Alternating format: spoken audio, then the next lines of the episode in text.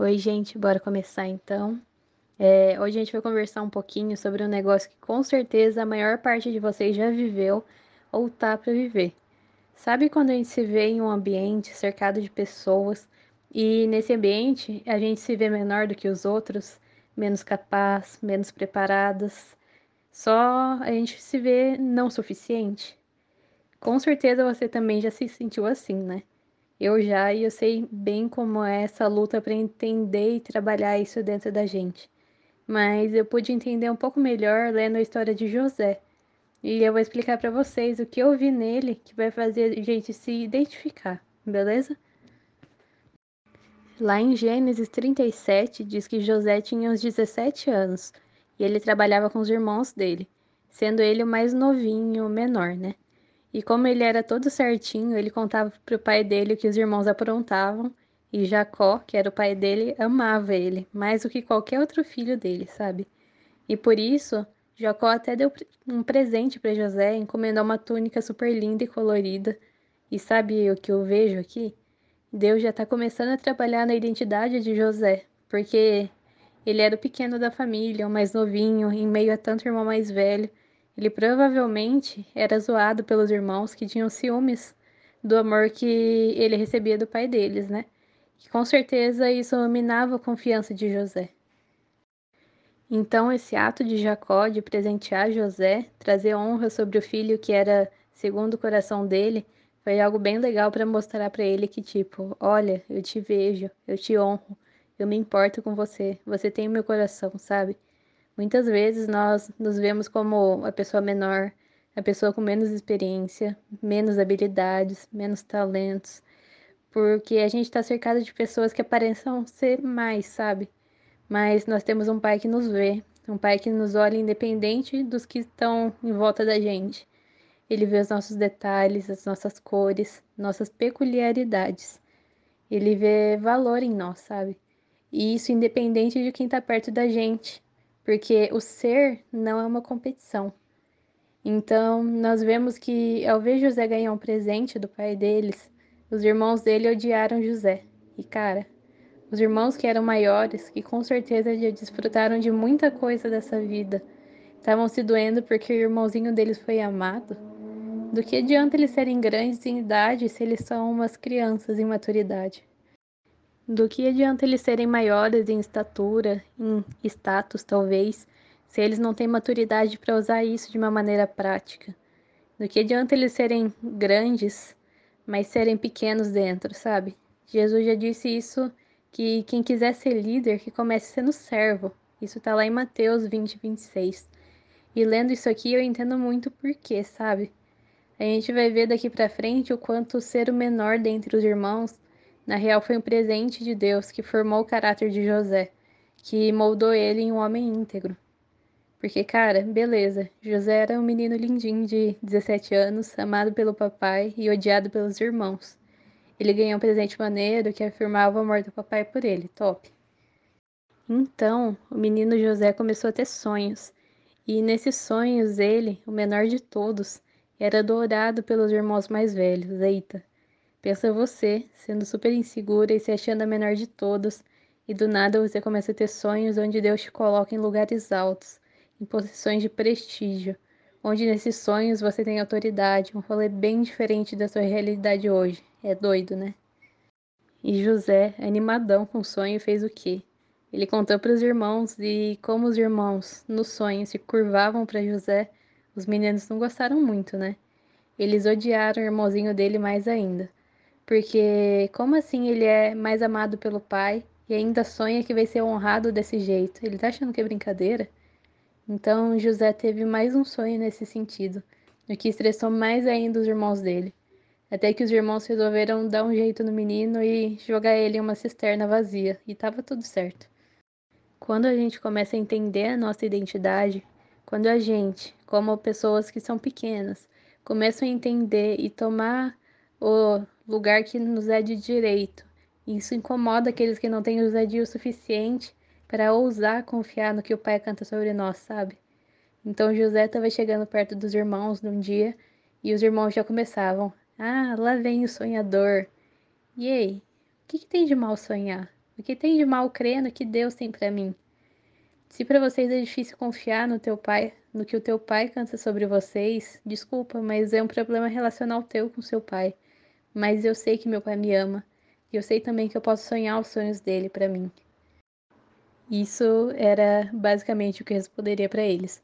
E para qualquer um que tentasse cortar o meu rolê de sonhar os sonhos do que o pai tem para mim, porque né? Tem muita gente que não consegue se relacionar com o pai. E quando vê alguém que consegue, investe tempo em puxar essa pessoa para baixo também.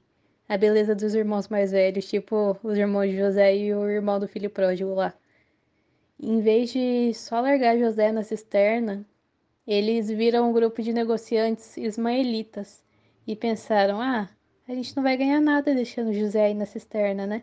Então bora vender ele e que ele pelo, pelo menos com isso a gente lucra alguma coisa, né? Então eles venderam José, o próprio irmão sonhador, como escravo para o Egito. Eles pegaram a túnica que o menino tinha ganhado do pai, passaram sangue nela e fizeram toda a cena para que o pai achasse que o menino tinha sido atacado por algum animal selvagem. E cara, o pai amava loucamente o filho dele. Ele lamentou profundamente essa morte por muito tempo. Então, José foi comprado como escravo por quem? Por Potifar. Ele era um oficial egípcio que mandava no negócio todo. Lembra que Deus vinha dando alguns sonhos para José sobre ele ser adorado, sobre ele ter autoridade e tal? Guarda essa informação. Deus continuava juntinho de José, mesmo José estando escravo. Ele estava escravo, uma situação temporária, mas isso não era algo que definia quem José era. Então, lá em Gênesis 39, 2, diz que o Senhor estava com José, e por isso ele era bem sucedido em tudo que ele fazia na casa de Potifar. E Potifar, que não era bobo, percebendo isso, já colocou José como assistente pessoal dele e colocou ele para cuidar da casa e de todos os bens que ele tinha. E então, por causa de José, Deus começou a abençoar a casa de Potifar. Cara, você entendeu como o menino, o irmãozinho mais novo de um monte de irmão mais velho mala, o menor da casa dele, por ter confiado nos sonhos de Deus para ele, estando escravo no Egito, foi reconhecido como alguém que tinha autoridade no rolê, como alguém visto e cuidado por Deus. O topzeira do Egito reconheceu isso nele, nele estando como escravo. Então José começou a cuidar de tudo, e as coisas começaram a ir super bem, tudo como planejado. Até que a esposa de Potifar tentou dar em cima de José e deu muito ruim, porque José era todo certinho, então ele não ia dar uma cara com o chefe dele, né? Então a esposa de Potifar deu o maior escândalo por ter sido rejeitada e deu um jeito de José ser preso. Então agora o cara que sonhou que teria autoridade era um escravo e agora ele era um escravo preso por não se dobrar a algo que ele sabe que não agradaria o coração de Deus. Mas espera, Deus estava com José, lembra? Lá naquela cisterna, enquanto ele era vendido como escravo, e agora enquanto ele estava preso injustamente. Deus não deixou de sonhar os sonhos com José. Essa situação temporária não mudou o que já estava decidido nos céus para a vida dele, sabe? Então rolou toda uma história lá dentro da prisão, com José interpretando sonhos e tal. E um tempo depois o faraó começou a ter uns sonhos meio doidos. E ninguém conseguia interpretar aqueles negócios. E o chefe dos copeiros lembrou que José era topzera em interpretar os sonhos. E ele contou isso para Faraó. E o Faraó pediu para chamar o menino, né? Então José foi até a presença do Faraó e o Faraó disse lá em Gênesis 41, 15: Tive um sonho esta noite e ninguém aqui conseguiu me dizer o que ele significa. Soube, porém, que ao ouvir um sonho você é capaz de interpretá-lo. Então José, que estava escravo entendia o lugar dele diante de Deus, disse: Essa capacidade não está em minhas mãos, mas Deus pode revelar o significado ao Faraó e acalmá-lo. Cara, José, como servo, como escravo, nessa altura do campeonato já tinha entendido que Deus era Deus na vida dele, independente de onde ele estivesse. E ele entendeu também que, por mais que a vida dele estivesse virada de ponta cabeça, ele não tinha noção de como, mas ele sabia que aquilo que Deus prometeu para ele aos 17 anos aconteceria. Então ele não tinha mais medo de se afirmar servo de Deus, o seu Senhor, e dizer que a capacidade de interpretar não era dele, mas era do Deus dele, sabe? Ele não via mais a necessidade de ser o maior, porque ele entendeu que sendo menor, sendo simplesmente quem ele foi criado para ser naquele momento, Deus estava com ele. E era exatamente isso que ele precisava ser naquela situação, naquela estação. Então lá foi José, como um escravo, humildemente interpretar os sonhos do faraó. E cara, lá em Gênesis 41, 28, a gente vê esse menino, o irmãozinho mais novo, ouvindo a voz de Deus e trazendo direcionamento para o próprio faraó do Egito. Ele ouviu o sonho, perguntou para Deus o que significava e foi explicando. E depois ele começou a falar: Acontecerá exatamente como eu descrevi, pois Deus revelou ao Faraó de antemão o que ele vai fazer. Aí ele continuou: Portanto, Faraó deverá encontrar um homem inteligente e sábio, encarregá-lo de administrar o Egito. O Faraó também deve nomear supervisores e blá blá blá. Ele continuou com todo o direcionamento. E cara, os irmãos de José zoavam da cara dele quando ele contava os sonhos que ele tinha e a interpretação desses sonhos. Mas José, na sua pequenez, seguiu confiando no que Deus mostrava para ele, sabe? E principalmente vendo que, cara, não é ser o maior, não é estar tá em evidência, não é estar tá lá mega poderoso que fazia dele alguém que ia carregar a autoridade vinda direto do alto, mas sim o coração dele sendo humilde, entender que, ok, é por esse caminho aqui que Deus vai cumprir os propósitos dele na minha vida. Eu não entendo como nem o porquê, mas eu confio nele. Que essa e é por isso que essa autoridade foi derramada. Porque o caminho pelo qual ele passou moldou ele para que no futuro ele fosse o líder sensacional que ele precisaria ser para cuidar do Egito. Cuidar do Egito em um tempo de escassez extrema. Então, voltando para nós e para o nosso dia a dia agora, para e pensa. Você já se sentiu pequena, menos importante? Isso tem te impedido de se posicionar em ser quem Deus te chamou para ser? Parece que o que ele canta sobre você é algo muito distante, coisa para daqui muitos anos. Quando Deus te conta os planos que ele tem para sua vida, ele não está simplesmente te informando, ele está criando essa realidade na sua vida, cara. As palavras têm poder, e quando ele declara as coisas sobre a sua vida, ele está estabelecendo uma realidade e avisando os céus e a terra. Alô, eu tô falando e tô fazendo dela alguém que tem autoridade. Eu tô fazendo dela alguém influente no mundo da arte.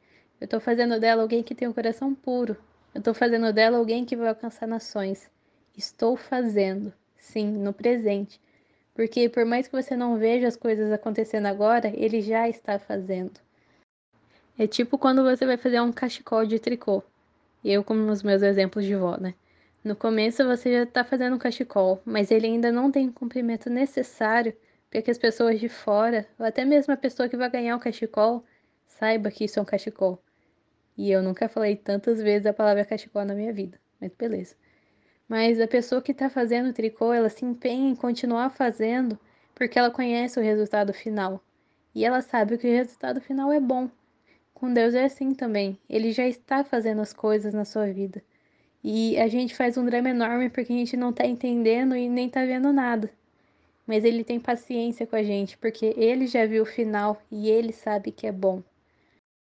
Então, meninas, era basicamente isso que eu tinha para trazer para vocês hoje, esse entendimento de que às vezes a gente não entende o caminho, a gente não entende é, o propósito das coisas, o propósito de quem nós somos, de como nós somos criadas, de do caminho que Deus tem mostrado pra gente, mas para que a gente possa entender que quando a gente confia no que ele tem mostrado pra gente, quando a gente coloca o pé para fora do barco e topa andar com Jesus, tá tudo organizado, a gente pode confiar, a gente pode seguir, porque as coisas que eles que Jesus cantou sobre você há muito tempo atrás foram realidades que foram estabelecidas, então não foi só uma informaçãozinha que ele te disse, é uma realidade estabelecida no céu.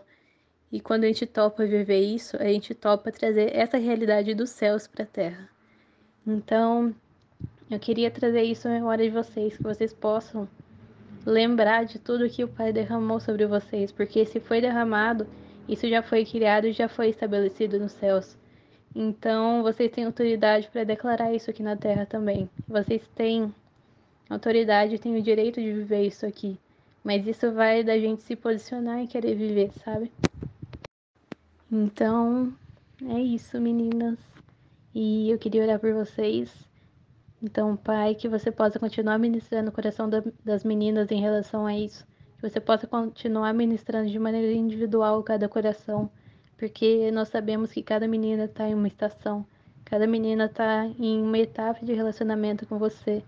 Então, que elas possam continuar sendo moldadas à tua imagem e semelhança, que elas possam ter é, a memória delas, tudo que você já cantou sobre elas, tudo que já foi declarado sobre elas, para que elas possam realmente ser intencionais em pisar para fora do barco e estabelecer essa realidade que já foi liberada nos céus aqui na terra, sabe? Que elas possam realmente lembrar, anotar tudo e ser intencionais em orar e em se mover em relação a isso. Em nome de Jesus. Amém.